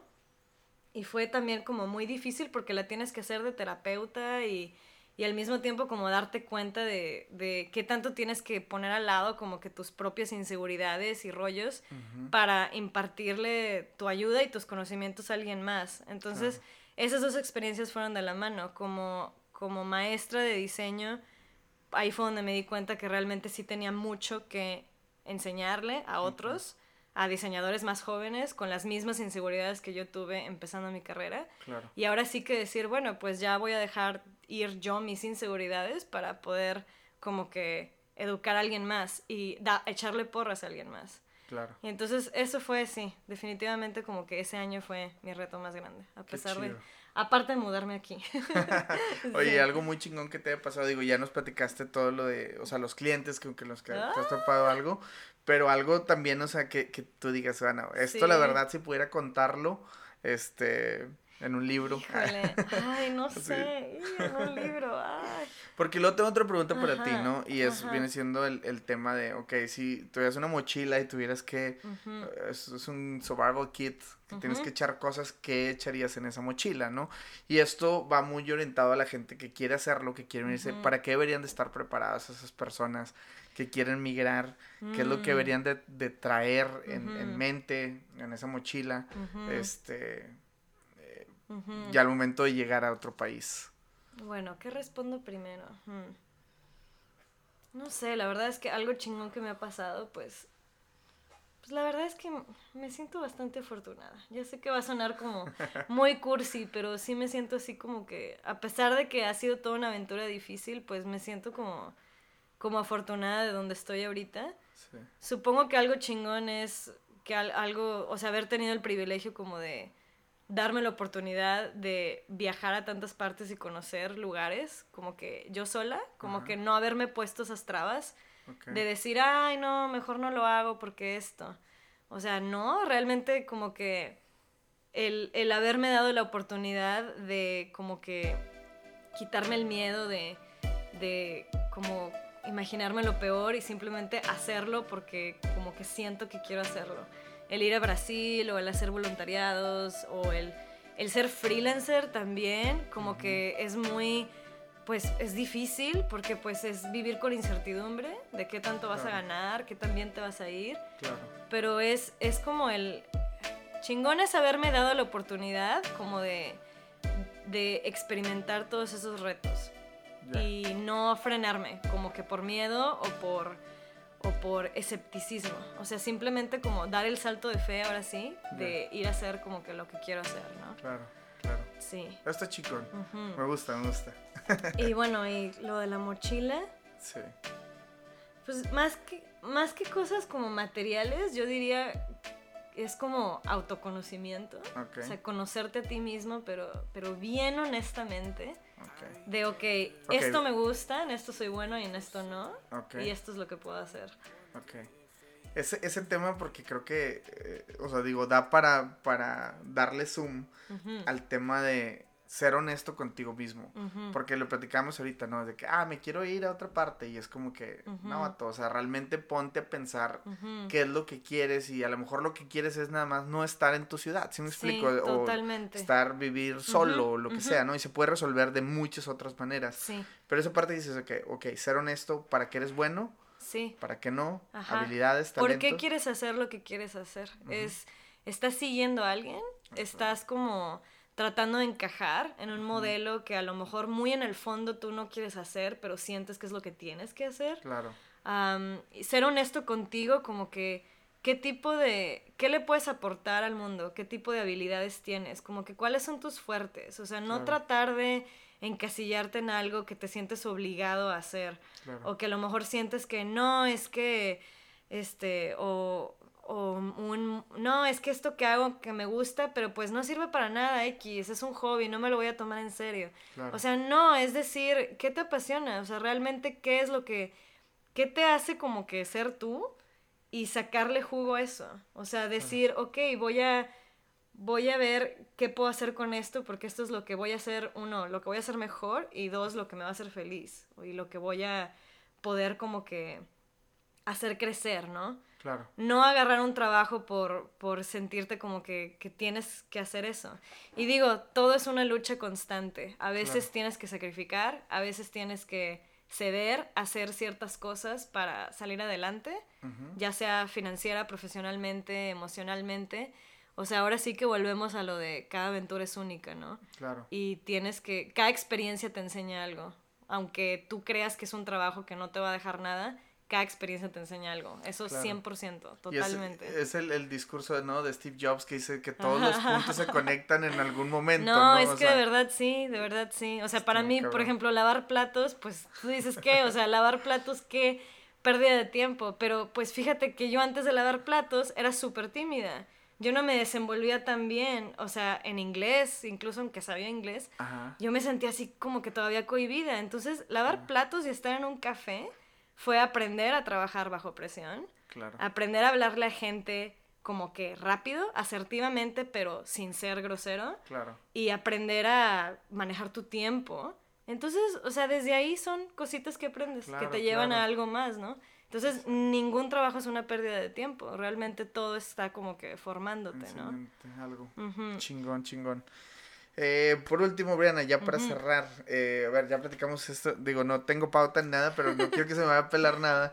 Este, yo creo que nada más sería como, eh, si, si, pudieras darle un consejo a toda la gente que, que quiere venirse, digo, ya, ya lo medio tocamos el tema de, bueno, ser honesto contigo mismo y todo, pero si fuera un consejo así de, imagínate que es, este, un amigo, una amiga tuya que te está preguntando ahorita que, oye, me quiero ir, ¿qué onda? ¿Qué me recomiendas? ¿Qué le dirías? Sí, uy. Yo creo que lo primero es no tener miedo a preguntar y a pedir ayuda. Ok. O sea, creo que nuestra generación es como muy afortunada de tener tantos recursos disponibles, ¿no? Sí. O sea, hoy en día puedes hablar con quien quieras a través del internet, ¿no?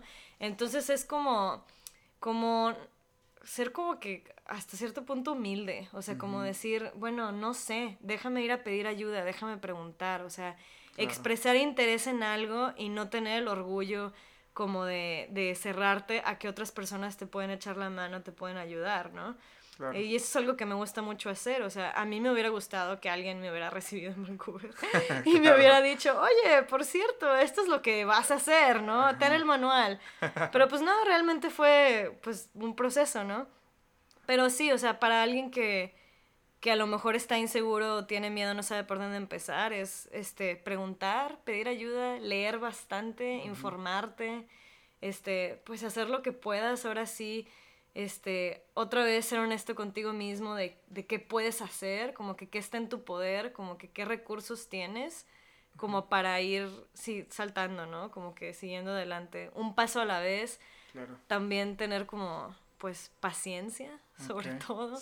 No querer saltarte como cinco pasos y ya tener la super carrera si ahí no estás. Ahora sí que es como, bueno, una cosa a la vez, ¿no? Un paso a la vez y, y sí, como que respetar el proceso. Tener paciencia y respeto al proceso de lo que es como hacer que algo se haga realidad, ¿no? Qué chingón. Sí, claro. Yo solamente, y también le agregaría yo disfrutar ese proceso, ¿no? Digo, porque luego también solemos ser de que o sea, hacerlo por hacerlo, por realmente no te lleva a ningún lado. Mientras lo disfrutes y le saques jugo, creo que se vuelve un poquito más chingón el Sí, sí, callar al crítico que tienes dentro y decir, bueno, pues disfrútalo. O sea, también disfrútalo. No, no es una agonía, o sea, si lo estás haciendo es porque quieres hacerlo, espero.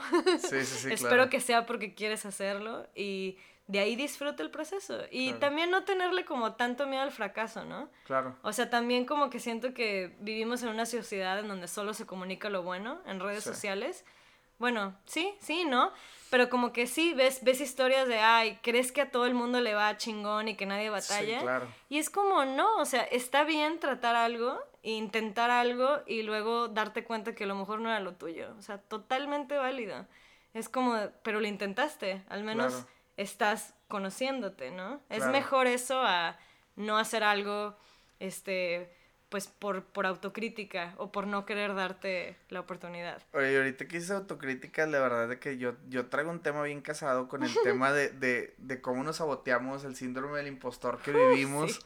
Este, y, este, y esta persona, o sea, neta, de la manera que hablamos con nosotros mismos, estamos cabrones, porque ni siquiera, o sea, eso que pensamos de nosotros no seríamos capaces, capaces de decírselo ni a nuestro mejor amigo, ¿sí me explico? o sea, nos juzgamos muy duro. Eh, Totalmente. vamos todo el tiempo pensando en negativo y así, y es como que, ah, estaría muy chingón que pudiéramos como que sacarlo de ahí. Sé que es un proceso, ¿no? Tampoco no es como que, ah, mañana ya va a ser todo positivo y la madre. No, pues obviamente tiene un proceso, pero sí. esa parte que mencionas de que, o sea, dejar un poco el, el, el crítico que hay de lado y, y, realmente explorarlo, yo creo que... Sí, totalmente. Tenemos mucha presión a que nos vaya bien, mucha presión a tengo que dar como esta imagen de que soy exitoso, de que, sobre todo como, como persona creativa. Sí. Lo que sea que haces creativo es muchísima presión porque como que uno piensa que que el arte se hace por talento y ya. O sea, que, uno nace talentoso y todo se le da fácil.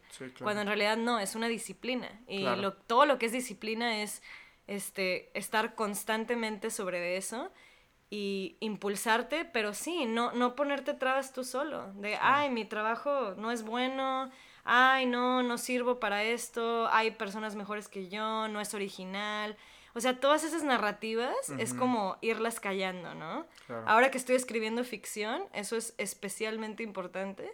Es el no compararme con otros escritores, el decir, bueno, si yo tengo algo que decir, lo voy a decir, aunque estoy aprendiendo también. Es, es algo que estoy como que llevando lento, ¿no? Pero aprendiendo. Me late, me late. Uh para despedirnos, recomiéndanos alguna ahí de que libro, serie, este, uh. revista, algo, de, de, lo que a ti te guste y lo que crees que le puede ayudar a alguien. A, de, o sea, para, como, como...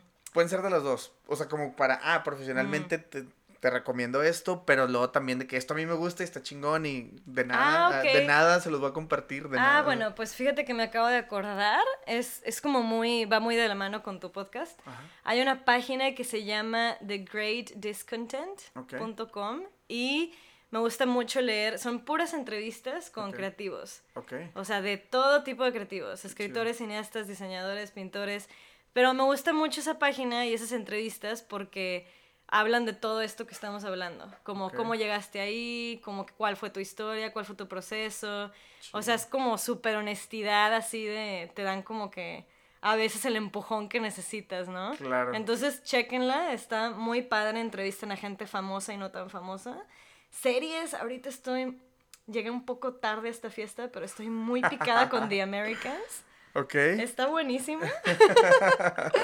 Ah, nunca la había visto, estoy como muy picada. Esa es la serie que estoy viendo por el momento. Ya. me voy a acordar de mil cosas ya después de que terminemos, ¿no? de recomendaciones y ahorita es, lo que me estoy acordando. Pero pues, cuando dijiste, un poco tarde a la fiesta, me hace decirte que Dawson's Creek, no sé. Bueno, pues te diré, Dawson's Creek la vi el año pasado. Ah, está bueno, De hecho, ahorita estoy viendo Felicity. ¿Se acuerdan de Felicity? Felicity, a mí no Hice una serie súper noventera. Ah, ok, ok. Con este. Kerry Russell. Ok, ah, oh, ya, ok. y es este, ay, qué oso. Es la serie más noventera y cursi, lo que quieras, de una chava que está en la universidad y también como que en, en, un major de arte y sin saber qué hacer con su vida. Eso es lo que estoy viendo estos días para desestresarme. qué chingón, qué chingón. pues no sé si hay alguna otra recomendación, Briana. Son esos series, este...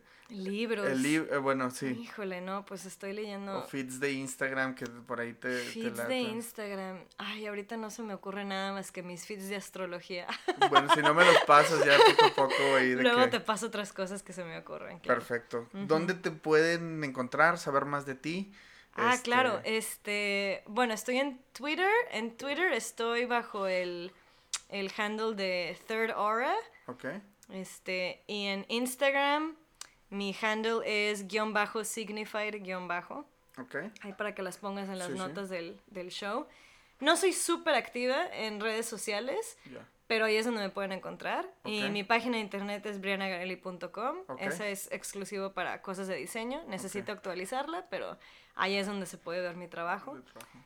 y sí, esas son mis plataformas. Perfecto, Briana. Pues algo más que por ahí se nos está escapando, que no platicando. Digo, sé que hay un montón de cosas y que nos podemos tardar las horas. Sí. Este, pero pues digo, aquí el micrófono está abierto si quieres algún segundo episodio.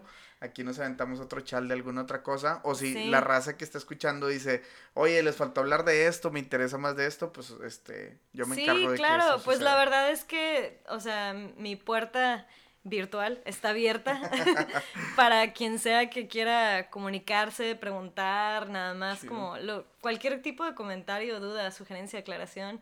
La verdad es que, o sea, me gusta bastante como que ofrecer este pues apoyo y lo que, lo que gusten saber de diseño, de inmigración, este, soy todo oídos. Así es que sí, dejo, me pueden contactar por las redes sociales y sí. Twitter, Instagram y bueno, pues si quieren ver el trabajo de Briana y si hay algún interesado en contactarla para business, por supuesto, eh, que ahí en su página lo pueden ver. Claro. Briana, pues te agradezco sí, a este, ti, ¿no? Gracias por invitarme. Mi primer podcast, súper padre. Está chingón, ¿a poco no? Sí, sí lo, lo más loco es cuando ya te empiezas a escuchar tu propia voz, dices de qué madre. No, no, no, ya, apaga el crítico interior, ya, no, adiós. me gusta, me gusta.